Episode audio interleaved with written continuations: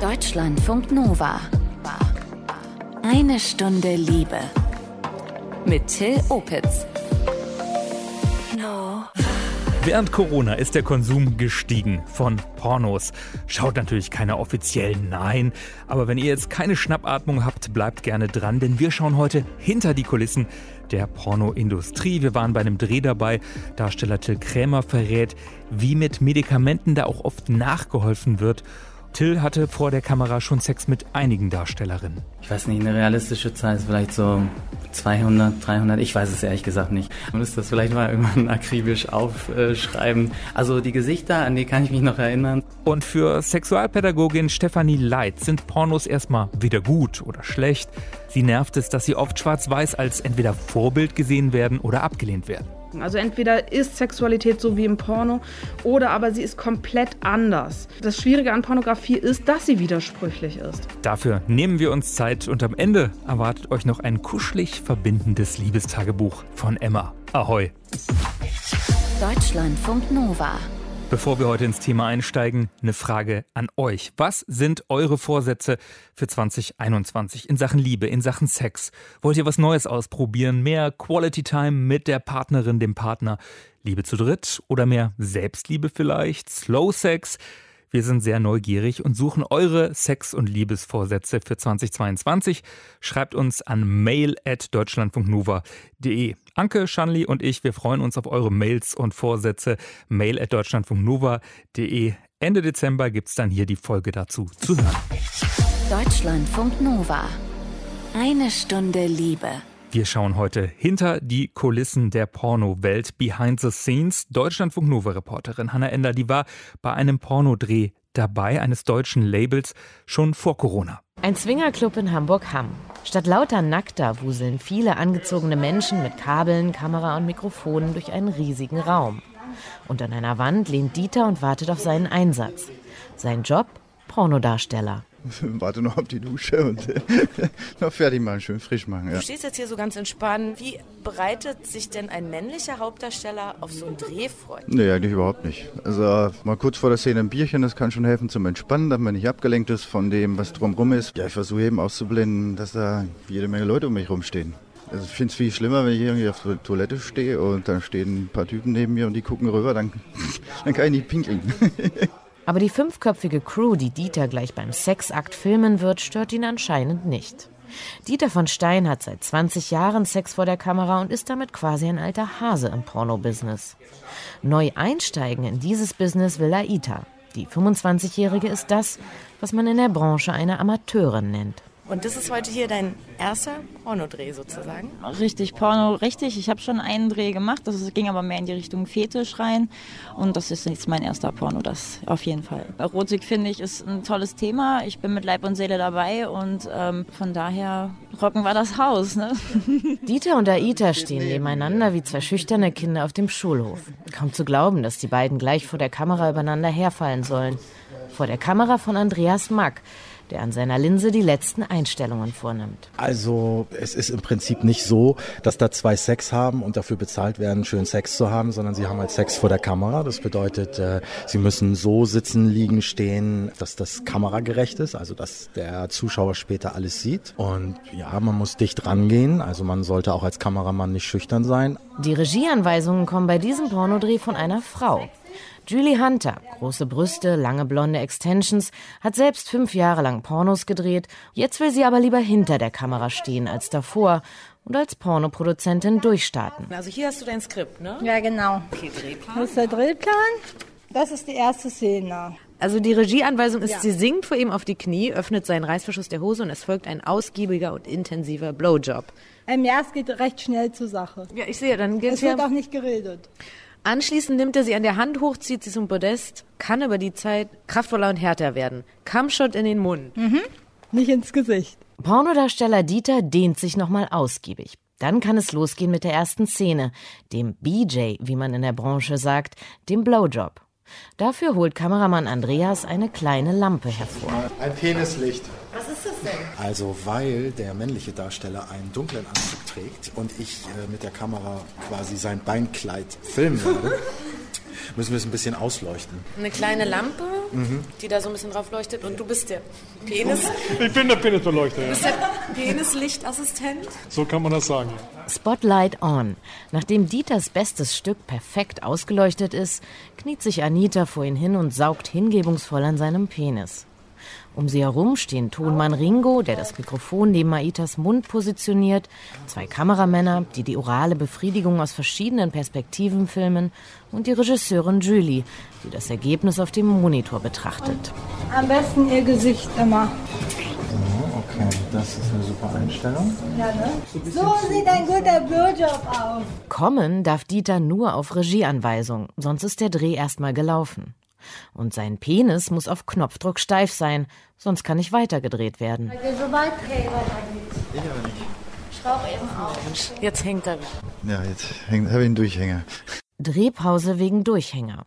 Aita nutzt die Drehpause lieber, um sich eine Zigarette in den Mund zu schieben, anstatt Dieters Penis. Der läuft am Set herum und versucht durch intensives Reiben sein gutes Stück wieder zum Stehen zu bringen. Dann kann es weitergehen im Pornodrehbuch. So kann losgehen. Okay, kann losgehen. Okay, jetzt könnt ihr langsam den Schlippi ausziehen. Aber spielt erst noch so ein bisschen damit rum. Ja, sehr schön. Dieter spreizt Aitas Beine und dringt in sie ein, während Julie aus dem Off Regieanweisungen gibt. Kannst du gleich ihn so runterziehen, ihr macht einen Positionswechsel und du reitest laufen. Ja. Aita setzt sich auf Dieter, während Andreas daneben kniet und versucht, den etwas mechanisch wirkenden Geschlechtsakt mit seiner Kamera möglichst nah einzufangen. Nach einigen Wiederholungen und Positionswechseln lautet die nächste Regieanweisung für Aita. So, du kriegst jetzt den Orgasmus deines Lebens, bitte auch laut. Können wir loslegen? Theoretisch schon, ja. Dann und bitte weiter. War das gerade der Orgasmus? Wenn er gespielt sein soll, ja. Mach ihn lauter, übertreib ruhig. Orgasmus Reloaded. Nachdem Aita noch ein paar Mal ihren gefakten Orgasmus vorgetragen hat, darf auch Dieter kommen. Aber bitte in echt und bitte nach Drehbuch. Du lässt es dann so runter auf deine Brust laufen. Okay. Doch kommen auf Knopfdruck ist leichter gesagt als getan. Geschlagene zehn Minuten saugt, leckt und rubbelt Aita an seinem Ding, bis Dieter endlich kommt. Das sagt ja auch schon mal ein. Schwerste körperliche Arbeit, so ein Pornodreh. Eine Stunde liebe Reporterin Hanna hat in Hamburg hinter die Kulissen geschaut.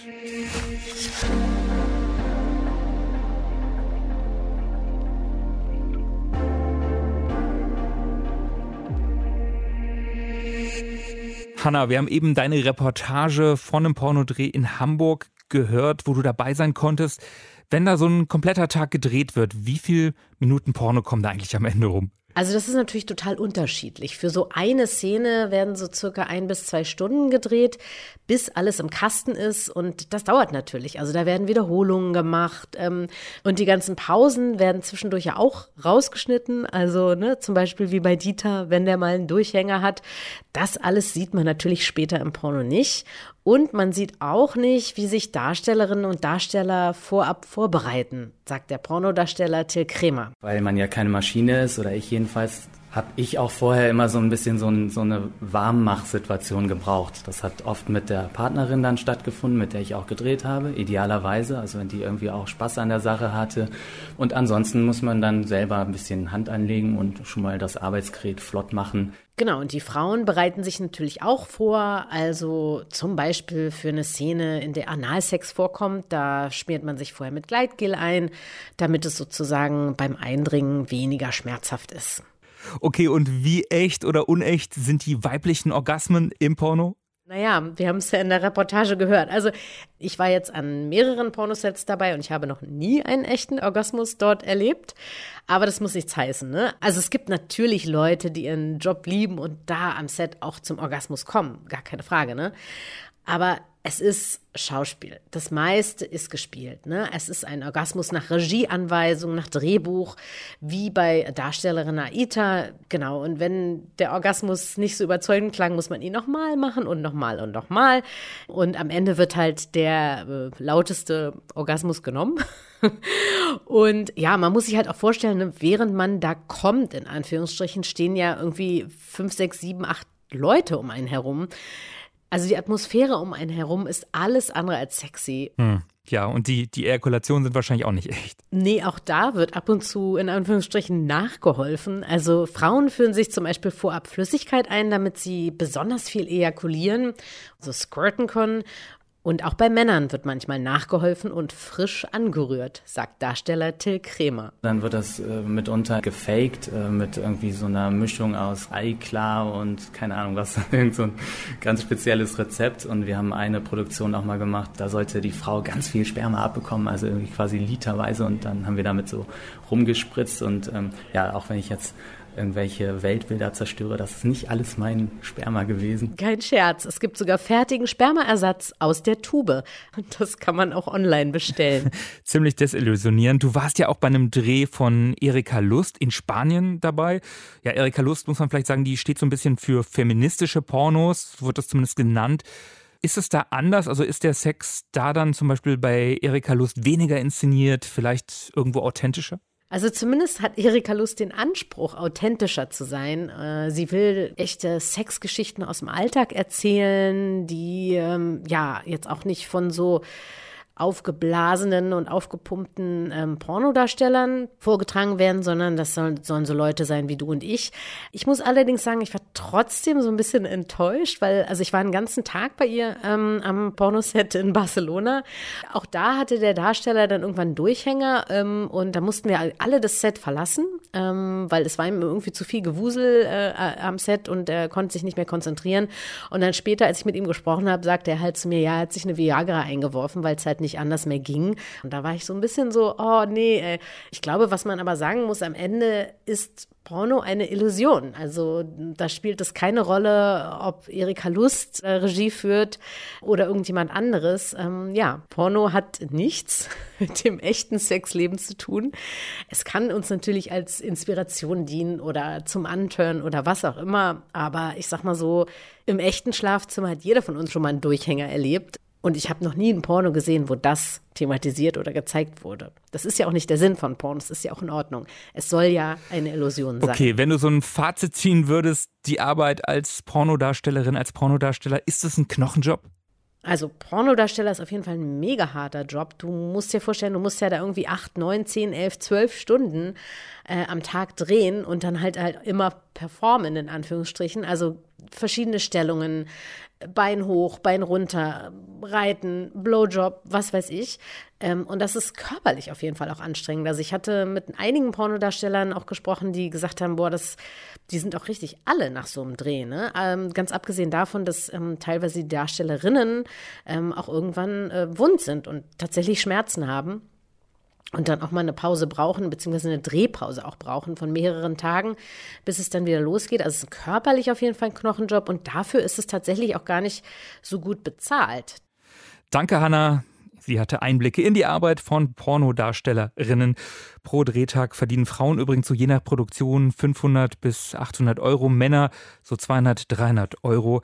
Oft wird auch nur an wenigen Tagen im Monat gedreht. Viele verdienen deshalb auch noch bei OnlyFans und Co. Geld nebenher. Deutschlandfunk Nova. Eine Stunde Liebe. Seine Stimme habt ihr eben schon gehört. Ich rede von Till Krämer. Er ist Aktivist für vegane Ernährung, hat ursprünglich Schauspiel gelernt und ist Pornodarsteller.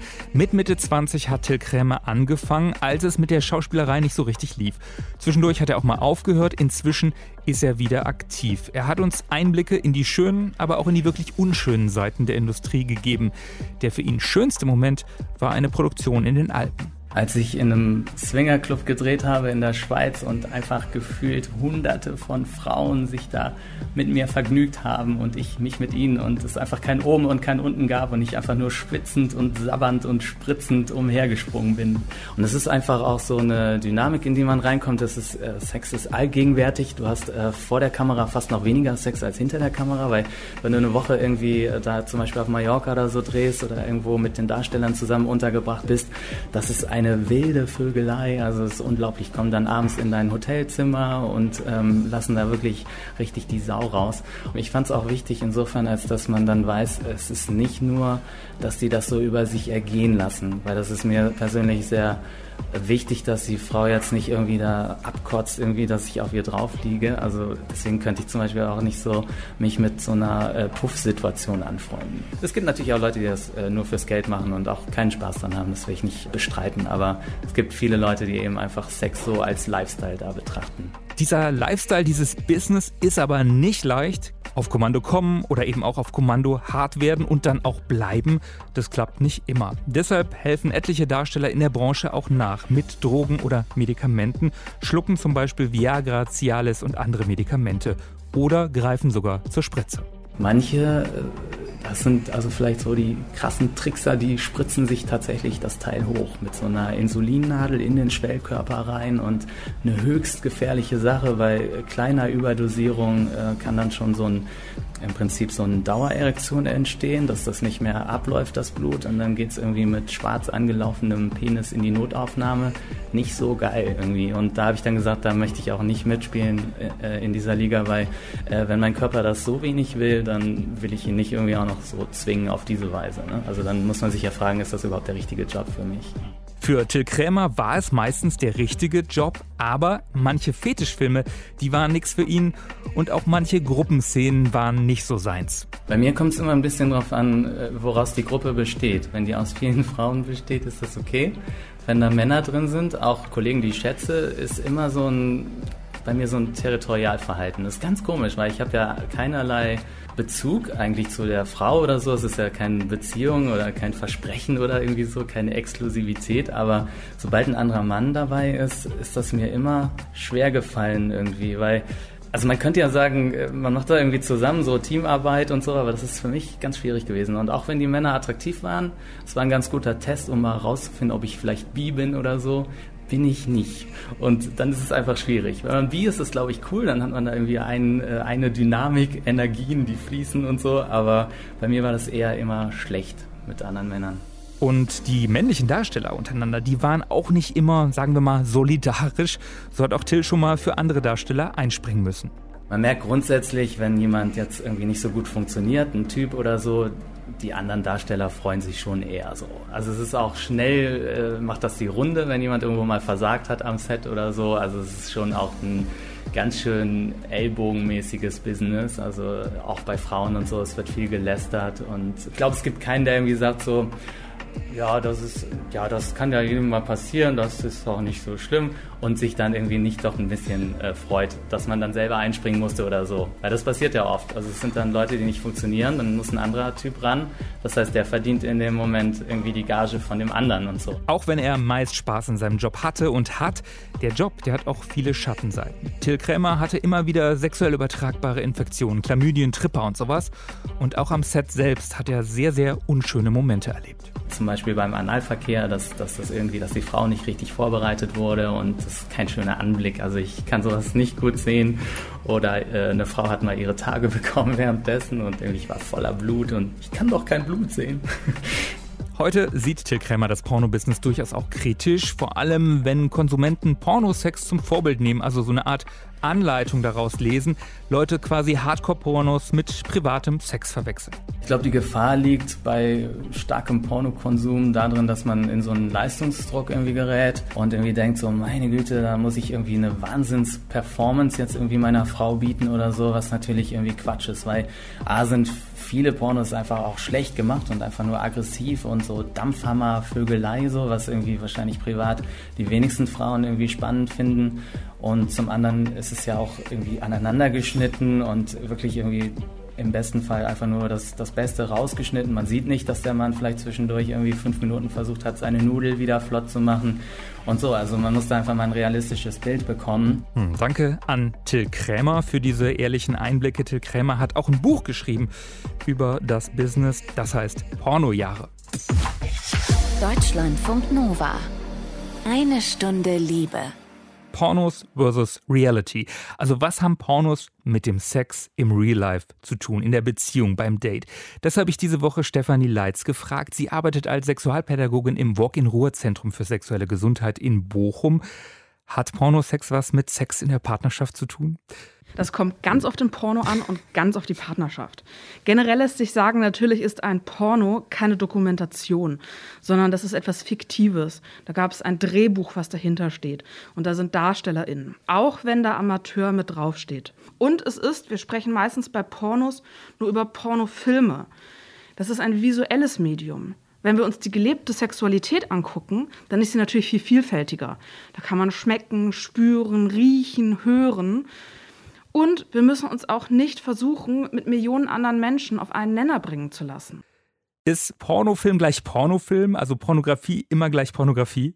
Natürlich nicht. Wie eben angesprochen, sprechen wir bei Pornos häufig über Pornofilme, aber es gibt natürlich auch ganz andere Medien, die pornografisch sind. Und auch die Inhalte, die Produktionsbedingungen können sich komplett unterscheiden. Die Zielgruppen. Es gibt Pornos, die einem sehr festen Skript folgen und die komplett ohne Überraschung auskommen. Und es gibt viel experimentellere Pornos. Also da gibt es eine sehr große Bandbreite und deswegen kann man gar nicht so pauschal immer nur über die Pornografie sprechen. Porno ist ja oft Hochglanz. Braucht es straffe Brüste und trainierte Sixpacks für gute Körperlichkeit? Klar ist straff und durchtrainiert ist auch eine Körperlichkeit, wie jeder andere auch. Aber Körper sind halt auch weich und kuschelig oder hager und zierlich. Da gibt es eine große Vielfalt und es wäre langweilig, äh, das nur auf einen Typus zu reduzieren. Schauen wir mal auf die sogenannten Cumshots. In Pornos landet Sperma oft im Gesicht. Gehört Sperma auch privat ins Gesicht? Wenn man Spaß daran hat, natürlich gerne. Ähm, man sollte sich natürlich Gedanken machen, mit wem macht man das in welchem Kontext. Möchte man über STIs nachdenken? In Pornos haben diese Cumshots natürlich eine, nochmal eine andere Funktion, weil es ist ein ganz einfaches Symbol, was deutlich vermittelt, hier ist der Sex vorbei. Aber beim Sex zwischen Menschen ist es natürlich äh, viel offener, wie endet ein Sex und wer beendet eigentlich den Sex und muss es beim Ejakulieren enden. Und selbst danach, es gibt Menschen, die gerne nach dem Sex auch noch mal kuscheln und dann ist das auch noch mal Teil des Ganzen und darüber sprechen. Das Kommunizieren nach dem Sex kann auch Teil des Sexes selbst sein. Wir Menschen vergleichen uns ja gerne. Sind die, ja, häufig sind sie ja doch recht groß, die Brüste da in den Pornos und die Penisse auch. Sind die irgendwie repräsentativ? Also ich würde sagen, wenn das repräsentativ wäre, dann würden wir deutlich mehr Werbung für Penisverkleinerung und Brustverkleinerung erhalten. Quatsch beiseite. Vielleicht wäre es mal spannend, andersrum zu gucken. Anstatt immer nur den eigenen Körper mit dem Körper in Pornos zu vergleichen, können wir mal schauen, zeigen eigentlich die Pornos die vielfältigen und spannenden Körper, denen wir in der echten Welt begegnen. Nee, da ist äh, noch voll Luft nach oben, definitiv. Und im Real Life kommen Frauen auch permanent ne, zu einem Orgasmus, einem nach dem nächsten, oder? Es gab eine weltweite Umfrage eines Kondomherstellers, die gezeigt hat, dass etwa ein Drittel der Frauen in heterosexuellen Beziehungen zum Orgasmus kommen. Bei den Männern ist die Zahl deutlich höher. Und spannenderweise auch bei lesbischen Paaren. Das heißt, ein Drittel ist definitiv nicht alle und nicht immer. Einflussfaktoren können da Vertrauen sein, die Erfahrung oder auch das Alter. Also Menschen sind da total individuell und die Sexualität verändert sich auch über die Lebensphase hinweg. Privat muss niemand zum Orgasmus kommen und erst recht nicht so schnell. Das war die Sexualpädagogin Stefanie Leitz aus Bochum in eine Stunde Liebe.